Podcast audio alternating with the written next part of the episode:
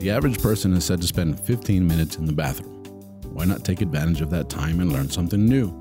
Presenting the 15 minute podcast on weird facts, crazy details, and funny particulars that you'll be able to enjoy while you're taking a sh.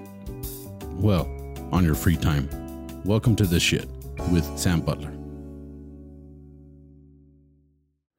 Welcome to another episode of the Shit Podcast. We have a very special guest, a good friend of mine. You've seen him here before. Uh, Osvaldo Esparza, welcome back, buddy. Thank you so much for having me back, Mr. Sam. Thank you. Third time. Third time. Third time's a charm. There's, nah, you'll, there's going to be more. Yeah. We'll, we'll do the sixth time, the ninth time. Cool. Hopefully, as long as y'all keep watching these episodes, we'll keep making them. Thank you guys for all your support. With that being said, we're going to start this episode.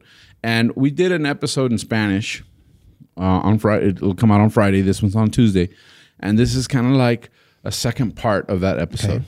We talked about Victor Ochoa, the Mexican inventor, who was also a revolutionary, who was also uh, um, newspaper guy, who was also an aeronautics guy, a genius. a genius, a tool guy.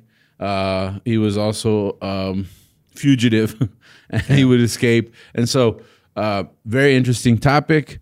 And I thought, okay, I want to keep going with the topic, but here we're going to talk about stuff that was invented by accident okay. things that you would think were made on purpose, but they were actually invented by accident. Excellent. Cool. Which ones they are? Okay.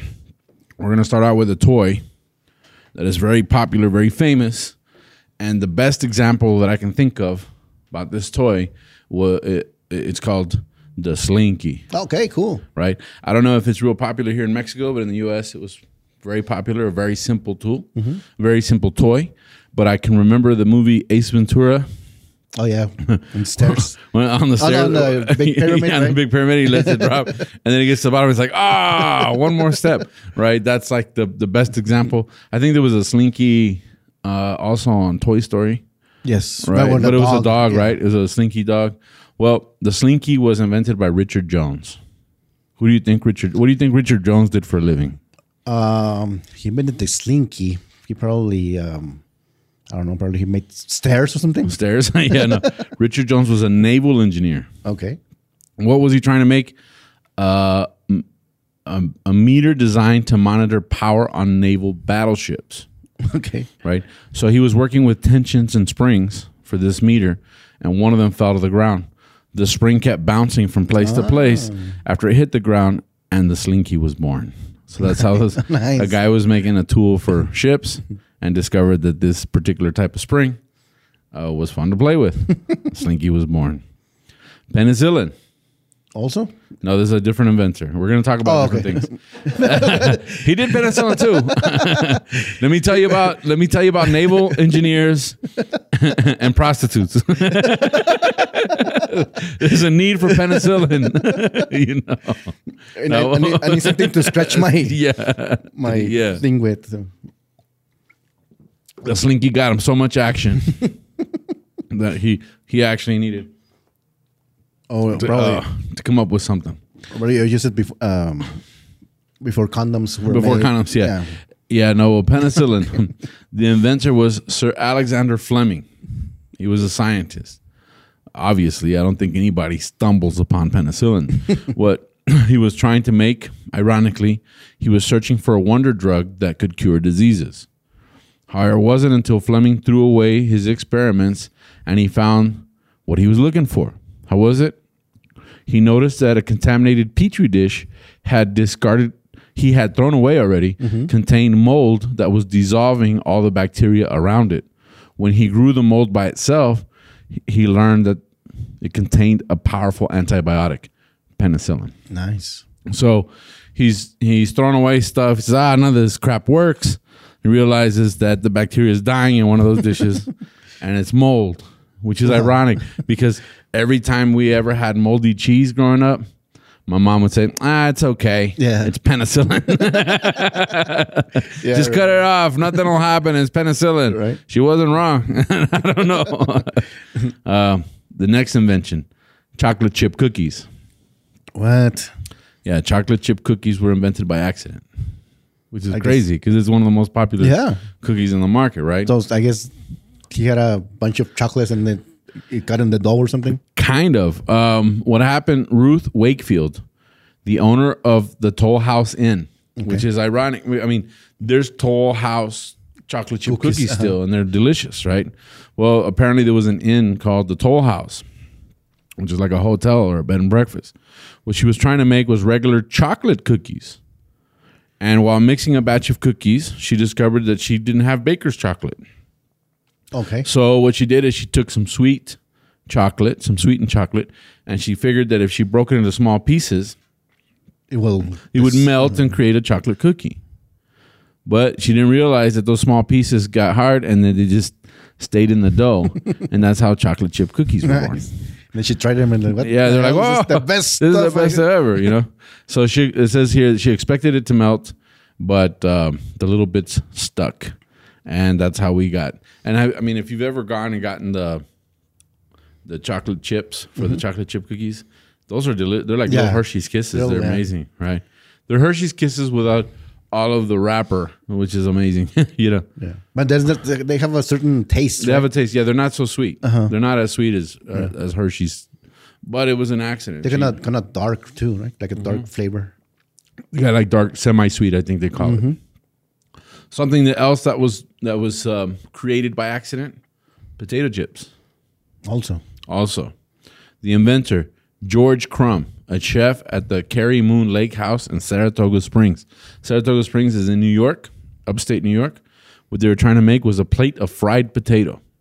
How it was created: one day, a customer sent it, sent back his plate of potatoes many times and kept asking them to be more fried. okay. Right.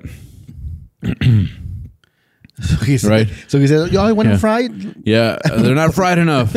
It's funny because I went to a restaurant one time and you know the hash browns? Uh huh. I saw a lady get so upset that her hash browns were not cooked enough, right? Or they were and, and then you go, Who cares? Eat the hash brown. Well, apparently this is what happened. The guy was like, It's not fried enough. and so he sent his plate so many times um, that Crumb, which ironically the guy's name is Crumb, which means migajas, right? Yeah. Lost his temper. so he got mad and he sliced the potatoes really thin and threw them in oil and fried them until they were as hard as a rock. That was like, there you go. and surprisingly, the customer loved them. and that's how the potato chips were born, That's cool. which I think modern potato chips are different than than they were back when they started potato chips because if you if you ever have like I, I like the chips here in Mexico the the the chips Uh-huh. that are like deep fried they're all they're like really hard those are delicious Oh yeah, chips. Yes. especially the the jalapeno ones. Because Those they said, they said that those are like homemade or something. like that. homemade, and I Yeah. Mm-hmm. think that's what I think that's what that was. When he made those chips, I think that's exactly what that was. I think it depends on where you cook them or something like that. Like, a if- kettle, right? Uh-huh. Yes, there you go. Kettle cooked. Yeah, but that's how the potato chip was born. How they make Lay's and and all these other thinner, uh, not so hard potato chips, I don't know, but I really like the kettle cooked, uh, old school. Probably was another one that complained they, they were too, too hard. hard. yeah. Yeah. This is too hard. Give me Yeah. that one. Probably his wife. Oh, it hurts my dentures. you know, um, the pacemaker, marcapasos, right? Uh, the inventor, John Hopps, an electrical engineer. He was trying to make. Um, he was he was trying to figure out how to uh, help people that were victims of hypothermia, right? People that had frozen. So he was trying to use radio frequency uh, and heat to restore body temperature. Well, during his experiment, he realized that if a heart stopped beating because it was cold, it could be started again by an artificial stimulation. This realization led to the pacemaker. Nice. So that's funny because hops, that's brincos, Yeah, right? Like, yeah, Hopkins. It's yeah. hop, hops. John Hopps. That's true. Yeah, Crumb- Crumb is the- yeah, Crumb is the guy with the chips. chips. I didn't even realize that Hopps um, uh, jumpstarts your your heart. It hops it back into position. You know. That's cool. Uh, are you familiar with silly putty? yes, sir. Like uh, the plastilina, kind of. Kind of. Well, in Mexico, they really it wasn't really that big of a hit, was it? Silly putty. No, I mean, yeah, you had to go to, like in my case, I had to go to El Paso to get it. That, yeah, I couldn't get it. You couldn't really get it here. No. But it, I I never really got into silly putty. I mean, I, I know that the kids of my that was like if you had a starter pack, a kid starter pack in the 1980s, you had silly putty in there. Mm-hmm. The, the slinky, silly putty, a BMX bike. I mean, these were all things that It was like had. a little red container, right? it was a little like egg, right? Uh, yeah, it's a little red. a little egg, and it was this rubber product. Yes. Um, for all my friends in, in Latin America that are listening to, it was like you said, it was like a clay, but it was a rubbery clay, right? Well, silly putty was invented by accident. James Wright, an engineer at General Electric, uh, invented it. During World War II, the United States government needed rubber for airplane tires, boots for soldiers, and different things. So he was trying to make a rubber substitute out of silicone. So it's a silicone based product. And since it was widely available, he figured let's let's do tests on silicone. During a test of silicon oil, Wright added added boric acid to the substance. The result was a gooey mess that bounced. Although no one could find any real use for it, it became a toy. I want to say, how do you say, oh, this is going to be fun for a toy? That's that was the thing as a kid. I was like, "What is it for?" And they're like, "You can bounce it." And I was like, "Yeah, but you can bounce a ball. Like, why? Why would you? You know?" Get a ball. And I know that I know a lot of my friends would take the silly putty and they'd put it over newspaper. Yeah, and then it was, right? And then you could it would transfer the ink onto the silly putty. Mm-hmm. And I thought, well, that's good for about two minutes. And then what else? What else? What else are we gonna do? I was also very hyper, like uh, I'm ADHD. I had to be doing something, so that was not something that interested me Yeah. at all. I was not interested in and just. I, I didn't think anything of yeah, it. Yeah, you're right. I mean, there's like a limit to the pot, to the putty. That, what, what can, what And then after a it do? while, it got so much ink it didn't bounce anymore. Remember that? Yeah. like it got Well, dirty. got dirty, yeah. And it got dirt in it or little rocks and stuff. I actually enjoyed the sticky hands a lot more than I did the Yeah. putty. when the sticky hand came out, it was amazing because you could just you'd flick it at your at your brother's face and it would smack him. Yeah. you'd you know you grab stuff with it. It was amazing. and probably that, that thing, it was made Was by a- a guy that was so lazy that he didn't want to make a, the Yeah. high five. So, yeah, there you go. Yeah. No, I think they just figured out that. It, I mean, it's. It, I like the hand, the sti- the, the sticky, Sticky hand. hand. That was a fun toy to play with. I could see how I could. Um, stick it to stuff. I can spend hours just sticking it to stuff. Just bring in the beer. But the, the point of that is that it got dirty after a while. So you'd get it under, you'd take it into the sink and you put some soap, some dish soap, and then wash all the dirt off, and it gets sticky again. it was amazing. I don't know if you could do that with silly putty or not. If you know if you could do that with silly putty or not, let us know. Microwave ovens. What? Yeah, they were invented by accident. Percy Spencer, an engineer with the Raytheon Corporation. Now, Raytheon makes missiles, um, all those missiles that are bombing the world. Yes. They're made at Raytheon, right? Um, they're really good at making missiles. What he was trying to make, he was conducting a radar related research project with a new vacuum tube. How it was created, he realized that that the candy bar in his pocket began to melt during his experiments. Could you imagine how toxic his work environment was? You know, he's sitting there making stuff, and it's like, oh, the Snickers got all gooey. Hey, no, we're my mouth is getting the same. yeah, we're on to something here, you know? It's like my skin's melting off, my jaw is falling off, but hey, it's cool. But he had a he had a bag of corn in his pockets. Actually, that's exactly what he did. What? He put popcorn into the machine, and when it started to pop, he's like, I got I got it. here, you know? And so that's how he invented uh, Microwave. Microwave. And It's a vacuum tube, which I think when you put when you put your food inside of a microwave, you know, you're creating that environment. yeah, yeah. So pretty But it's funny that if you put an egg, it's gonna break and stuff like that. Yeah. When did you when did you have uh when was your first experience with microwave? Oh my god. What? I guess popcorn. I mean, I think everything got a everyone But how old were you when you guys had a microwave? I don't remember. Um, I don't, know. but I was probably when we first got a microwave, I was probably nine years old. Like Around that mid '80s, right? And I remember it was a big thing. Yeah, it was a huge thing on the counter, right? But I remember I was amazed by the microwave. It was just amazing to take something, put it in for a minute. And I remember I tried everything you could think of. I got hot dogs and I would wrap them in cheese, put them on a bun, put it. And next thing you know, the hot dogs, I would put them in for five minutes. Things would be shredded. And you'd be like, whoa, how does that work? That's amazing. Yeah, uh, but but yeah, but I mean, for me, it was incredible that you can make popcorn in like three minutes. Yeah. right. Yeah, yeah. Because you can because we used to have to do it with a Yeah. pan, Or or, you- uh, we, we used to take a, a saucepan, Yeah. Huh? throw it in there, throw a stick of margarine in there, Yeah. The lid, and you'd sit there and, And then be- you'll get it like, even you get it like like burnt or It's actually yeah, you dry. but it's actually I, I like it better made like that. yeah. Um, well, But sometimes you don't have that all that kind of time, so it's cool. or or you only had popcorn when you go to the movies back Yeah. then. That's the only the only way that you could. yeah, you really well. We had um, well, I grew up in El Paso. It was very common to have a popcorn popper. Oh yeah. That was the thing that just it just boil it and then it would come out of a chute into Yeah. a bowl. That was a very popular thing in the seventies, and so that that or the Jiffy Pop that that came Yeah, in an little- aluminum container, and it would, and it, you know, and then you'd open that thing up. That was probably dangerous. Third degree burns. Uh, saccharin. Okay. Saccharin is sweet and low Yes. and sweet and low was discovered by accident. Yeah, Konstantin Fahlberg, uh, he was a researcher at Johns Hopkins University. Now, what's incredible about that is Johns Hopkins University is like the foremost authority on cancer, Okay. right? And and now they, and I think they say that saccharin Yeah. produces cancer. So that's it's weird, right? Well, he was he was trying to make um, he was investigating the oxidation of tulanese uh okay tulin nucleophilomide. What? I don't know what that means. But how he created it, the discovery happened because he forgot to wash his hands. he had spilled a chemical on his hands in the lab that caused his bread to taste very sweet. And he immediately patented it and mass produced the product.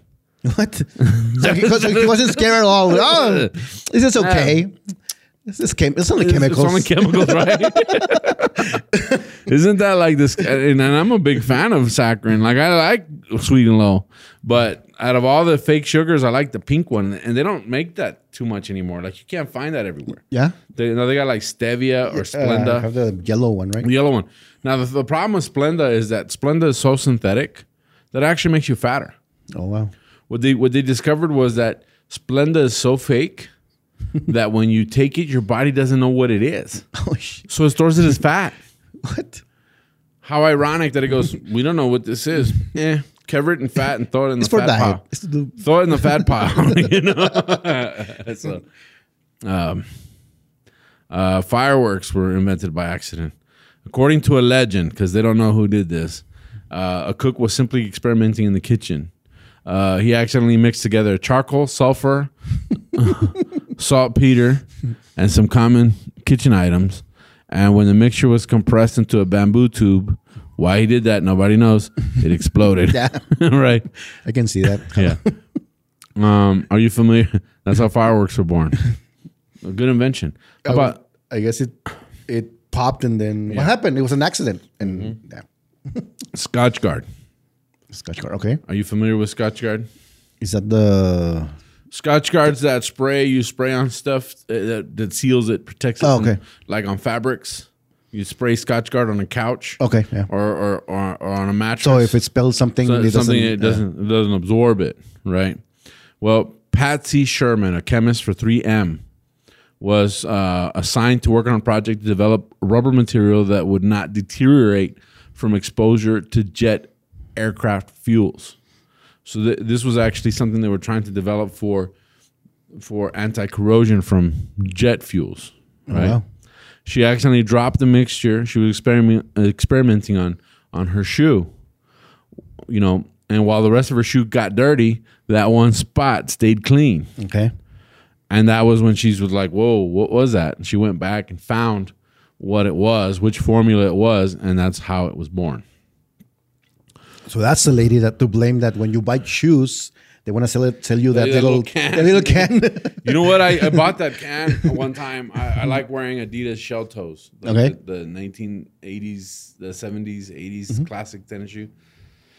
I'm a 46 year old dude. I'm 45. I'm gonna be 46, and I thought I like classic sneakers, so I bought Adidas shell toes, the white ones, Mm-hmm. and I wanted them to look clean, so I bought Scotch. I bought Scotchgard for them. okay. Sprayed them down. Turned all the rubber yellow. Oh, So it was weird. I had like like white leather, but With a yellow rubber. It was like I'm not doing that again. I'll just buy new shell toes. It's more embarrassing to have yellow shell toes than, than to have regular shell toes. Because you use it for certain fabrics only, no? Yeah, I mean, it, it said it's supposed to be used for your shoes, and I thought it would be good, but it it did yellow all the white part of my sneakers, so I was like, I'm not doing that. Bummer. Um, uh, how about uh, cornflakes? Cornflakes were invented by accident. Oh yeah, there's a movie about it. Is it really Yeah, with Anthony Hopkins. about cornflakes? Well, it was Kellogg's, right? That was Kellogg's. Kellogg's, yeah. I have never heard of that movie. I'm interested. Do you know anything about that movie, Ram? Anthony Hopkins about cornflakes? That'd be a cool movie to watch. I know about fiber beans. yeah. Well, the Kellogg brothers, John and Will, what they were trying to make was a pot of boiled grain. The brothers, this is what got me. They accidentally left a pot of boiled grain on the stove for several days. Incredible. So they just left it on the stove. It didn't say that it turned on, but they left it on the stove. The mixture turned moldy. but the product that emerged was dry and thick. So they look at something they left on the stove and it's dry and thick and they said, "Hmm, we could eat that." That's disgusting, you know? Moldy, that doesn't matter. Yeah, through experimentation, they eliminated the mold part and created cornflakes. Well, they uh, probably they all said, nah, but it's mold is uh, antibiotic or Yeah. like the one that we talked about earlier. Yeah, we're almost done. I got a couple more uh, for all y'all that are sitting on the John right now and are complaining that your legs hurt. Um, you can pause it and uh, and and then watch this after you wipe, or you can sit on the John for a little bit more. We're almost done. Uh, LSD as a drug. What? Chris J. Uh, Albert Hofmann, a chemist. He was trying to. He was researching lys, lysogeric acid derivatives, which is LSD, in a laboratory in Switzerland. He unintentionally swallowed a small amount of LSD while researching properties, and had the first acid trip in history. like, this is going to be great. yeah, that was accidental. I'm sure.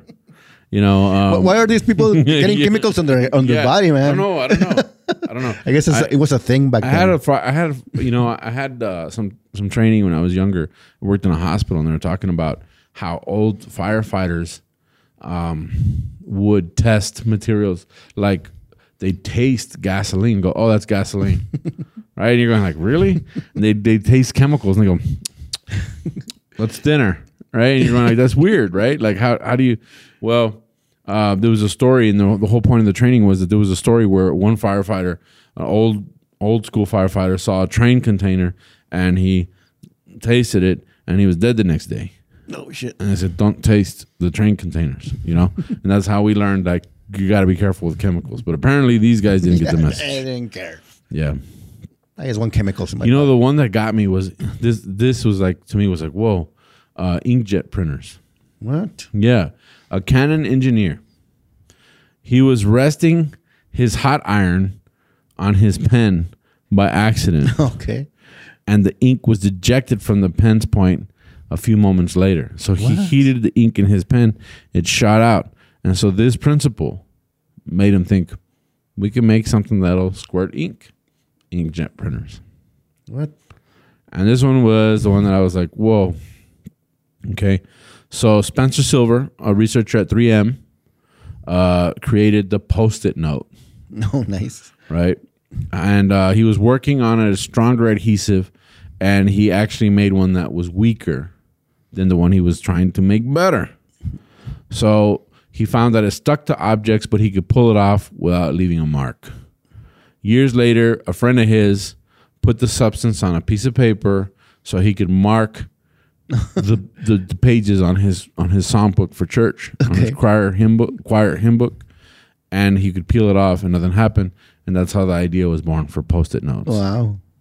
That's And crazy. That wraps up this episode of So the Shit. Podcast with accidental inventions, things that we are grateful that exist.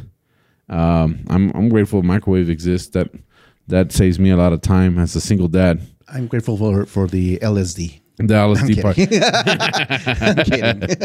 Well, cheers to that. yeah. But with that, that wraps us up. Thank you guys for joining us again on another episode of the Shit Podcast.